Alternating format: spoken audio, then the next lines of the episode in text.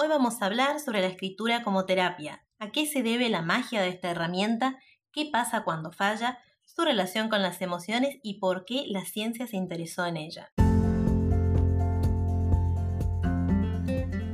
Bienvenidos a Conciencia Holística, un podcast sobre bienestar, salud y ciencia.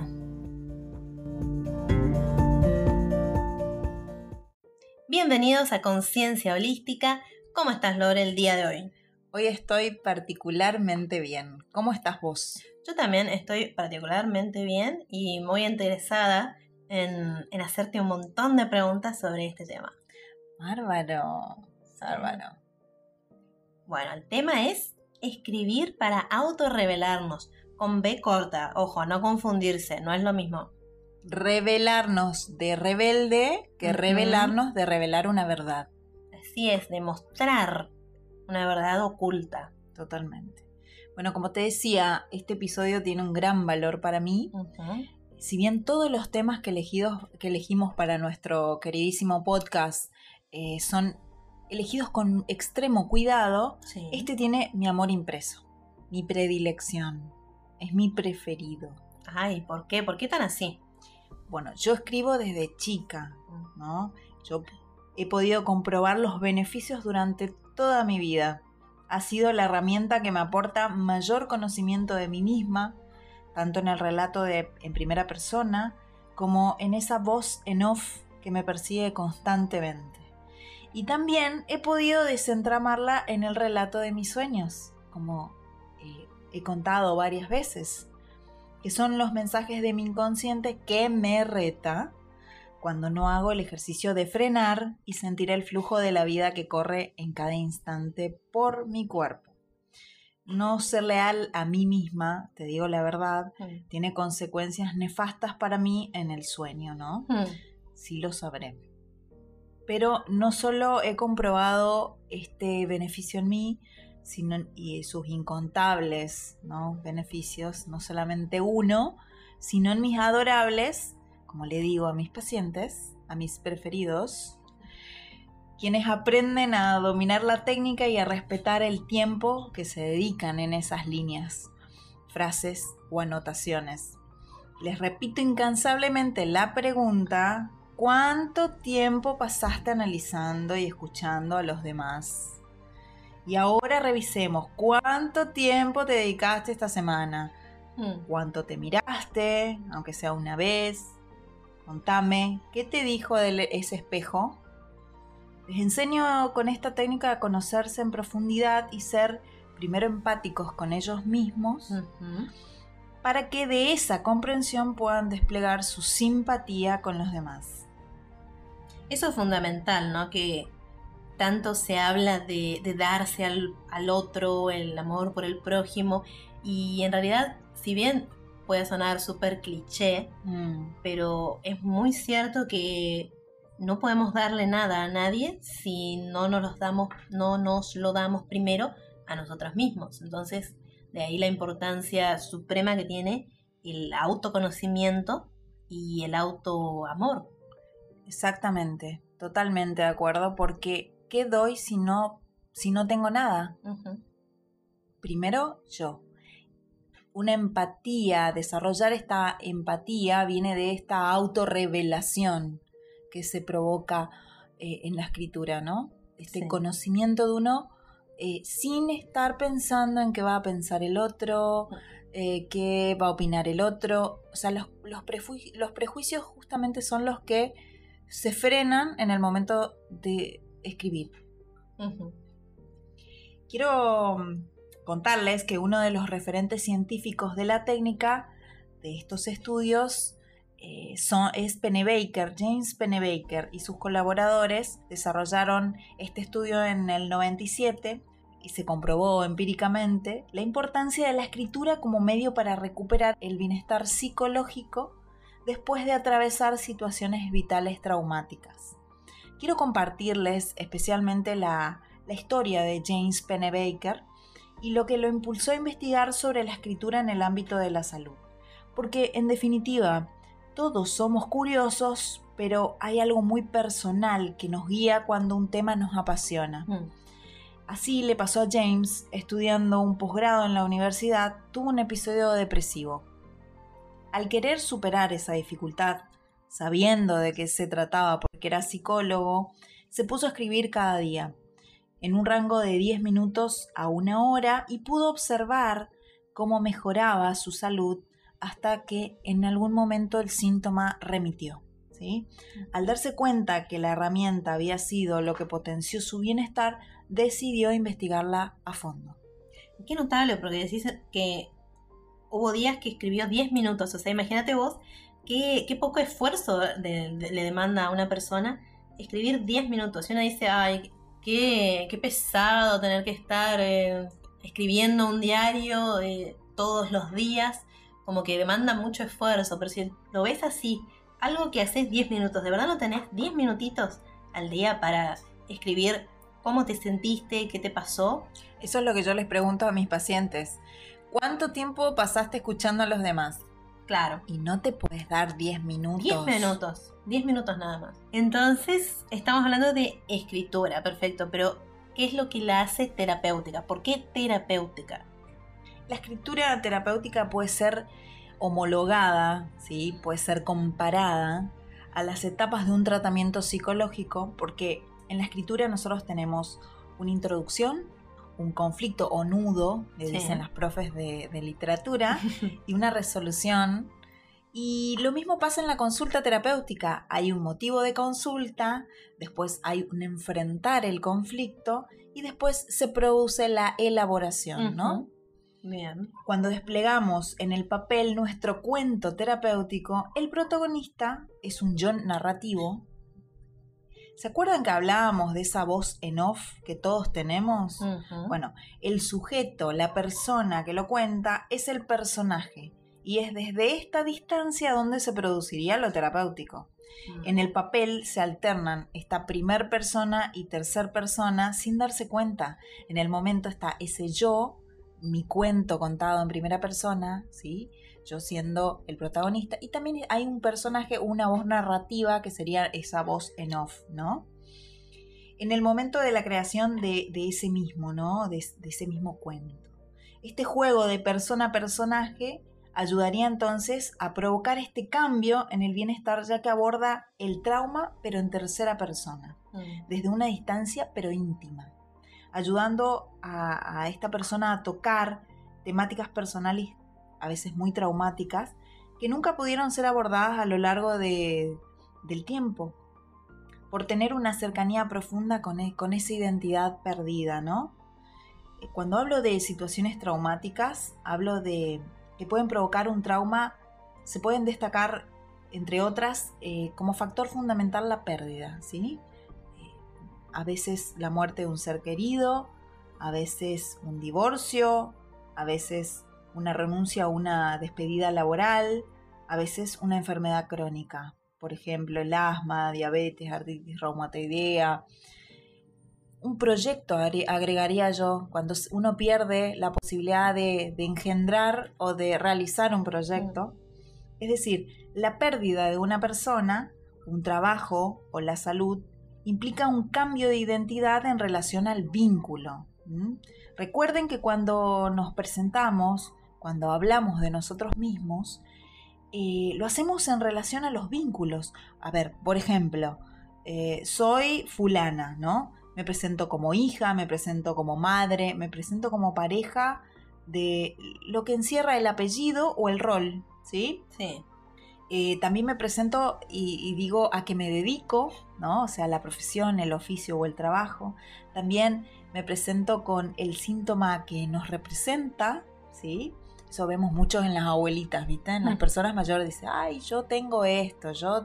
Y te pasan una hora mínimo hablando del el síntoma que, les aqueja, ¿no? Sí. Fíjate vos qué, qué tremendo cómo se anuda la identidad, ¿no?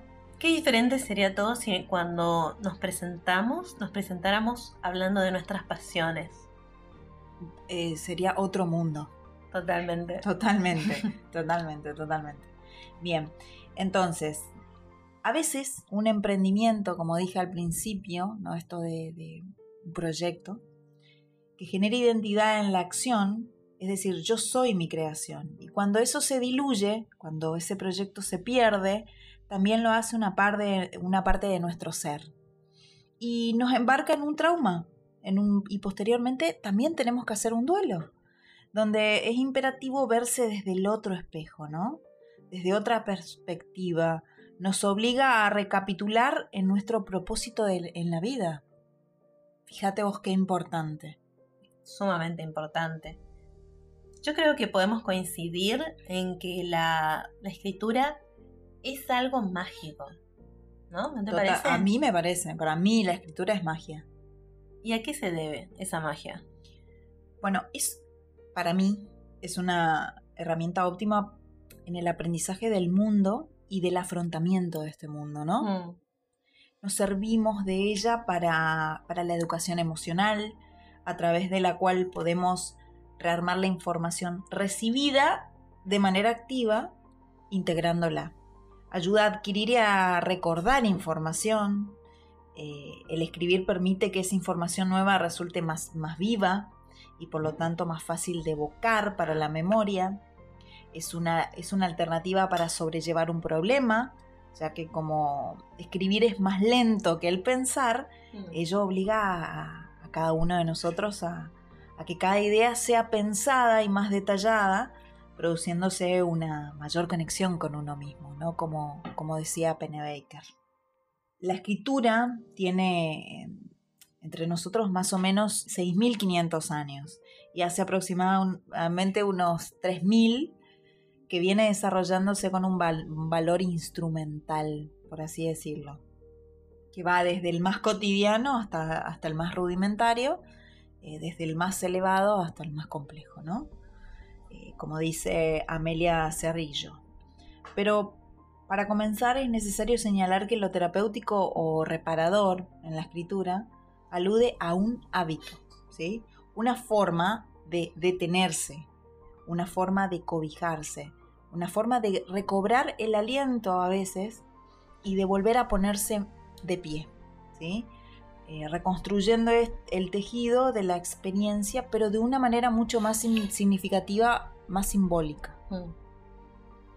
Así surgen diferentes talleres, ¿no? Eh, nosotros eh, tenemos noticia del, taller del Frente de Artista del Borda, del taller de escritura del Hospital de Alvear, donde se, colabora con la superación del, terror de la dictadura del 76. Bueno, en el Borda sabemos que, bueno, para escuchar la voz y, la dignidad de, un sufriente mental, en ese caso, pero según la OMS, fíjate vos cómo lo recomiendan, eh, para propiciar el bienestar psicológico de, cualquier persona, ¿no? De la percepción de la propia eficacia, la autonomía que, provoca la escritura, la competencia, la dependencia intergeneracional y la autorrealización de capacidades intelectuales y emocionales. ¿no? La, como siempre digo, la emoción tiene que estar involucrada en la escritura, como yo lo llamo sentida, ¿no? Si no, eh, ya es receta para el fracaso. Entonces podemos decir que hay como dos tipos de escritura, ¿no? Una escritura reflexiva, más bien pensada, y otra que es sentida, ¿no? Que viene parte directo de las emociones. Totalmente. ¿Y qué encierra este dilema entre estas dos e-, escrituras? Bueno, esta es una de las trampas en las que podemos caer, y justamente hablábamos de, cómo, cómo podía fallar esta herramienta, este método, ¿no? La trampa en la que siempre caemos cuando intentamos escribir se bifurca en dos alternativas fundamentales y es el único momento donde la escritura falla olímpicamente, ¿no? Primero, cuando no es sentida, no hay emociones involucradas en esta escritura. O sea, se escribe como si alguien más lo pudiera leer, pero no cualquiera, sino alguien con prejuicios puntuales, ¿no? Ante esta escritura. Entonces debemos revisar si, lo intelectualizamos, si lo pensamos demasiado, ¿no? Si ponemos la mente ahí. Eh, antes que, que esta escritura tiene que ser sentida o si no, falla. Otro factor que hace fracasar esta herramienta es la rumiación constante y sin variación de un, suceso traumático, ¿no? Podemos testear eh, para sacarnos la duda, cuántos de nuestros relatos se parecen, ¿no? Si en cuestión de meses no varían y sigo contando la misma historia, la misma versión del cuento, ¿no? Allí hay repetición. Es decir, algo que involucra al ego, y ustedes saben que el ego jamás dejará que suelten el drama, yo ante todo una víctima, y quizás eh, eso sucedió, yo fui una víctima, pero para crecer hay que hacer un par de cambios. Uno de ellos es soltar el dolor y el otro es cambiar la, la versión y la visión hmm. de ese cuento que nos contamos, ¿no? Vos me preguntarás cómo. Exacto, ¿cómo? Porque es una cosa difícil, ¿no? Uno siempre tiende, como decís, a, a contar el cuento de la misma forma en la que, pobrecito, ¿por qué me pasa esto a mí? ¿Por qué me hicieron esto? Y es difícil salir de ese lugar. Sí, vos sabes que lo que es fácil es justamente hacer este, este ejercicio de enfocarnos, mm. enfocar nuestra observación en otros detalles que no tomamos en cuenta. ¿no? Y por último, el final. El final debe ser siempre diferente. El mm. final tiene que ser distinto. Ese que se conecta directamente con el sistema inmunológico. Vos sabés que el final de nuestro cuento es el que se conecta, el que habla directamente con nuestro sistema defensivo. Fíjate vos qué importante lo que le estoy. Ah, es una. Es una bomba, la que te acabas de tirar. Recuerden que el inconsciente es simbólico, ¿no? Sí. Y no tiene en cuenta si, si esto es real o me lo imaginé. Por eso un recuerdo puede variar de año a año, solo que ahora lo vamos a hacer de manera intencional, ¿no? Le vamos a poner un final diferente. Wow y ese es el que se va a comunicar, va a hacer una llamadita por teléfono a nuestros linfocitos T y les va a comunicar cómo deben proceder. Hmm. Fíjate vos que vos me decís bienestar psicológico, ¿no? Si una persona experimenta un bienestar psicológico, que nosotros decimos, o sea, tiramos conceptos, pero es como el estrés, ¿viste? Todo el mundo dice que está estresado, pero nadie sabe en realidad qué, es. Sí, totalmente, totalmente. Bueno, lo mismo es el bienestar psicológico. Vos decís bienestar psicológico y sí, sí, pero... ¿Estás mm, bien de verdad? Mm, bueno, si una, si una persona experimenta satisfacción con su vida, si frecuentemente su estado de anímico es bueno y solo experimenta ocasionalmente emociones poco placenteras, como la tristeza o la rabia, ¿sí? Y no con el mito de que se relaciona al bienestar económico o al bienestar, o sea, o a la inteligencia o a la apariencia física. O sea, solamente de esta manera nosotros estamos hablando de bienestar psicológico. Si no te pasa esto... Por más que tengas una Ferrari. totalmente. No tenés bienestar psicológico. ¿sí? Se tienen que cumplir estas, estos factores, ¿no?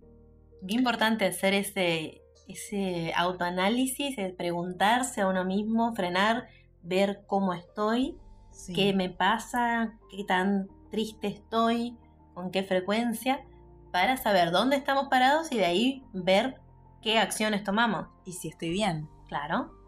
Bien.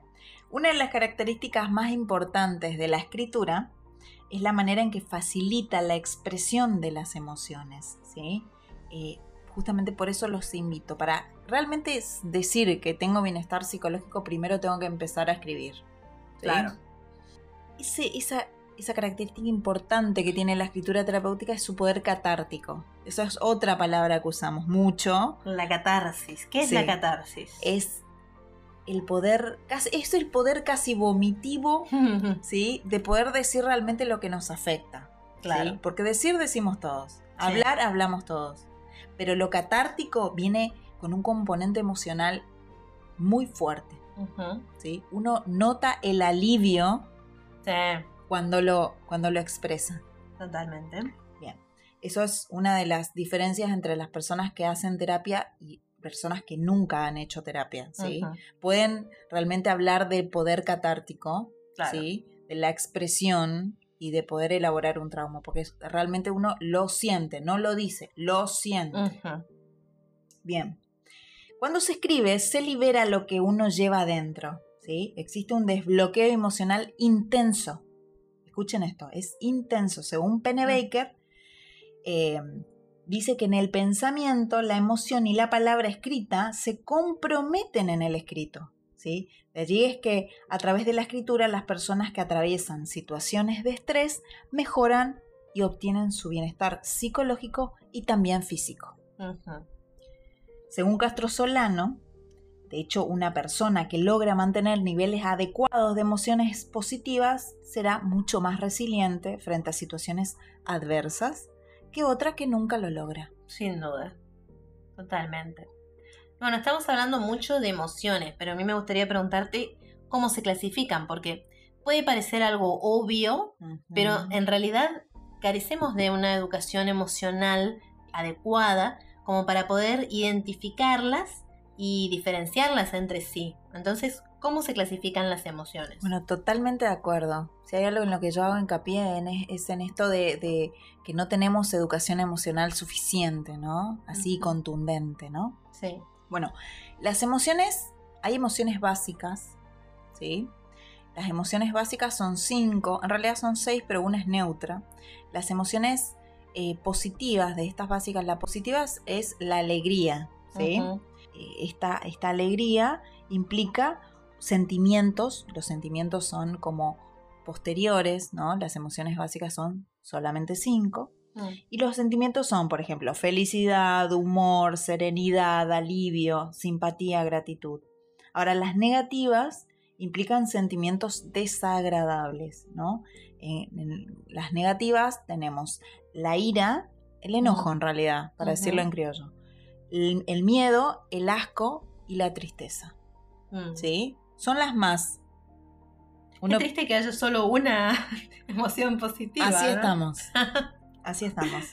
Eh, las negativas, eh, y como dije, implican sentimientos desagradables. Y las neutras, también hay una sola. Fíjate vos. Mm. Una positiva, una, neutra. neutra. Y la neutra es la sorpresa. ¿Sí? Que eh, son caracterizadas por esto de, de no producir intrínsecamente reacciones agradables ni desagradables, ¿no? La sorpresa es como que a algunas personas le cae bien y a otras personas la detestan. La detestan completamente, o sea, Como los cumpleaños sorpresa, por ejemplo. por ejemplo. Y- pero eso ya tiene que ver con una cuestión de, de en base al control, que bueno, sería como un tema para Claro, no, sí, otro episodio. Totalmente. Bueno, eh, yo trabajo mucho con estas emociones básicas en el consultorio y las repito una y otra vez las veces que hagan falta, porque aunque te parezca raro, eh, las personas no las pueden reconocer fácilmente. Es verdad lo que dijiste. Sí. ¿sí? No estamos educados, como dije, emocionalmente, nos falta mucho, y los varones menos que menos, Oh. ¿sí? Por eso yo recomiendo a los varones, a vos que estás escuchando este podcast y sos varón, hay un documental que se llama The Mask You Living, ¿sí? La máscara eh, que vives, que está muy bueno, está en YouTube. ¿sí? La pueden buscar. Eh, hace un tiempo estaba en Netflix, creo que ya la sacaron. Pero realmente eh, habla de esto puntualmente que, que tiene que ver con las emociones y la falta de educación emocional en nuestros varones, ¿no? Bien. Entonces, ¿por qué la ciencia se, se interesó en la escritura terapéutica? Bueno, las líneas de investigación actual eh, se apoyan en los conceptos de psicología salugénica, ¿no? Mm. Centradas en la salud y no en la enfermedad, ¿no? Según Casullo. El valor que tiene el escribir acerca de nuestros pensamientos y sentimientos estriba en la reducción de la inhibición, ¿sí? Y en organizar nuestra vida mental y emocional. Ayuda a mantener la brújula psicológica, manteniendo el buen estado de la salud, decía Penne Baker. Los resultados a los que llegó James fueron cotejados por un examen de sus linfocitos T. Antes de empezar el estudio, tenía dos tipos de un grupo de control y un grupo eh, de participantes puntuales, ¿no? De los que, los que, a los que realmente estaba midiendo. Eh, como en todas las investigaciones, ¿no? Sí, por supuesto, siempre tiene que haber un control, es decir, un- una unidad de investigación que sea eh, neutra, a la que no se le aplique el tratamiento, a la que no le pase nada. ¿sí? Para comparar si hay efecto o no.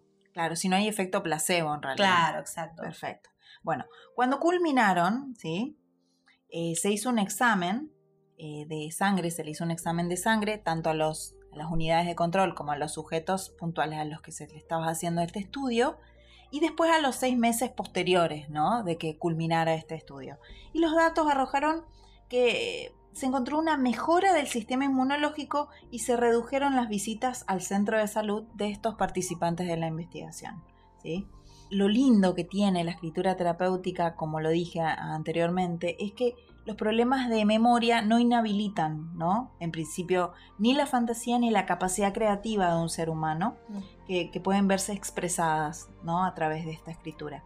De hecho, es una actividad que mejora las habilidades cognitivas las ordena, las organiza y permite incorporar eh, información nueva, ¿no? Por eso se puede trabajar con personas con Alzheimer.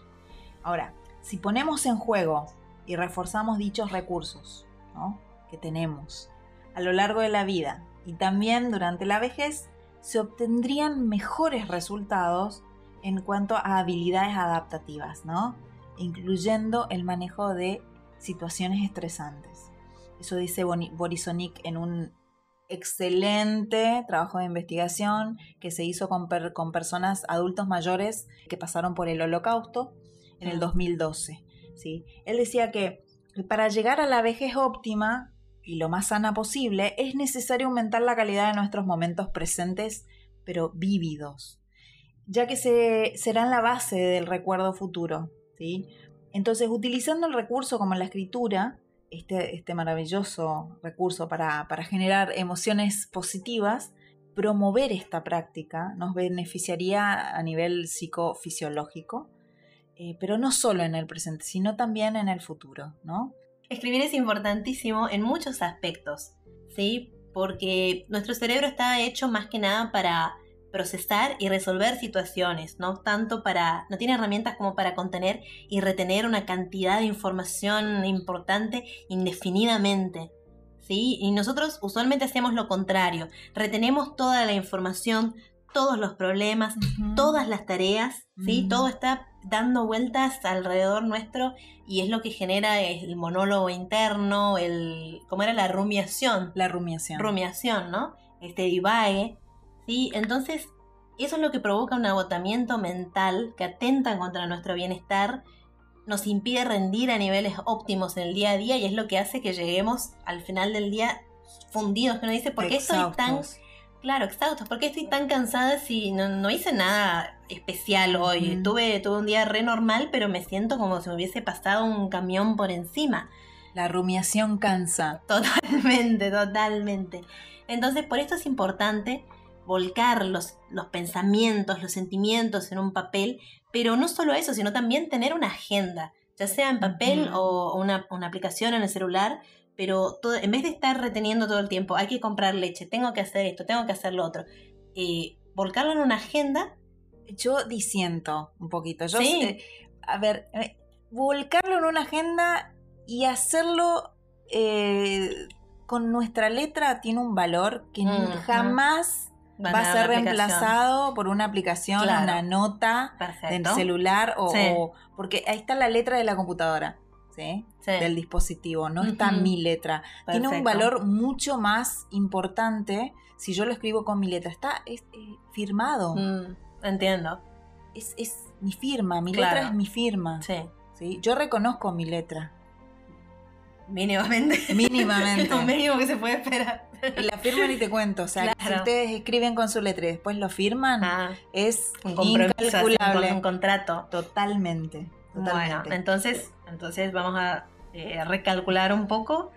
Entonces decíamos que es importante volcar los pensamientos en un, en un papel y bueno, también las tareas. También vamos a, vamos a desechar un poco las aplicaciones, pero bueno, es importante también tener en una agenda y las tareas que uno tiene que hacer. Entonces, esto, este ejercicio permanente de volcar, de sacar estas cosas de nuestra cabeza, le da espacio y le da aire para resolver las cosas, que es lo que debería hacer, ¿no? Enfrentarse a problemas, resolver, enfrentarse a un problema y resolverlo, ¿sí? Que nos, que nos permite pasar a la acción, en vez de quedarnos en la preocupación y la rumiación constante, ¿sí? Nos permite finalmente poder avanzar, ¿sí? Y bueno, yo he practicado la escritura terapéutica y es sumamente importante eh, por esto, porque una vez, muchas veces esas cosas que nos, nos están dando vueltas en la cabeza, que nos están, con las que estamos rumiando, si se quiere, las volcás al papel y un poco te las olvidás.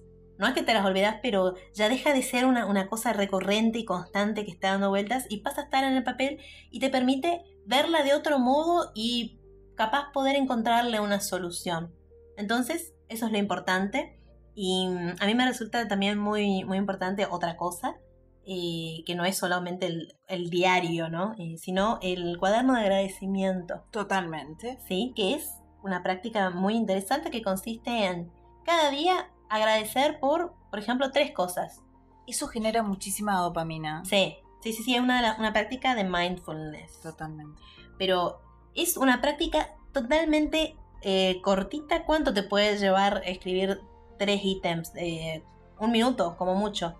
Un minuto al día, ya sea al iniciar el día o al terminarlo, es eh, una práctica genial porque te permite primero mantenerte en contacto con las cosas buenas de tu vida, las cosas eh, positivas. Y dejar de enfocarte en las negativas. Exactamente. Tal cual, dejar de enfocarte en las negativas y tener un registro diario de eso, ¿sí? Es muy importante y bueno, como dijo Lore, eh, genera mucha dopamina. Y es una práctica, es algo tan sencillo, fíjate que vos que es algo tan simple, tan fácil y tan rápido, ¿sí? que no, no, estaría encontrando ningún motivo para no hacerlo.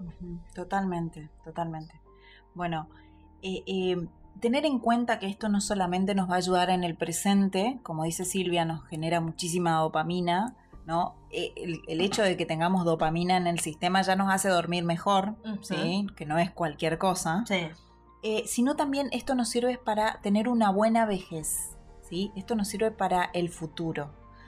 Recuerdo yo la frase que repetía mi padre constantemente, el es geriatra, y trabajó mucho tiempo con adultos mayores. Él me decía que se envejece como se ha vivido. Mm. Él me decía, se envejece como, como se ha vivido, nena.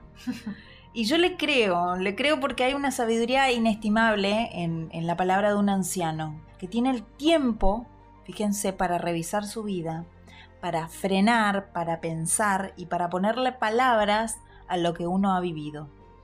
Y si lo hacemos desde hoy... Qué lindo desafío, ¿no? Sí. Y se me ocurre otro desafío. A ver, a ver se me ocurre el desafío de, así como en, en, otro, en el otro episodio trabajamos con la carta del yo del futuro, sí.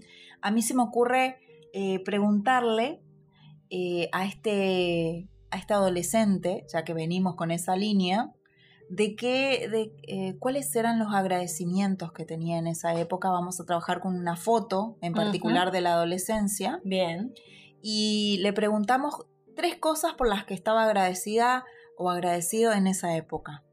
Interesante. Y después una foto de la persona adulta que somos y preguntarnos por qué cosas estamos agradecidos hoy. Interesante. Así que bueno, una vez más eh, se van con tarea. Así que bueno, si te gustó este episodio, eh, déjanos un like en la, aplicación en la que sea que nos estés escuchando, ya sea Spotify, ebooks o si nos estás viendo en YouTube. Y dejarnos comentarios también en nuestro Instagram, arroba conciencia holística, ok, donde estamos atentos siempre a, a todos nuestros, nuestros oyentes. Los estamos leyendo. Hasta la próxima.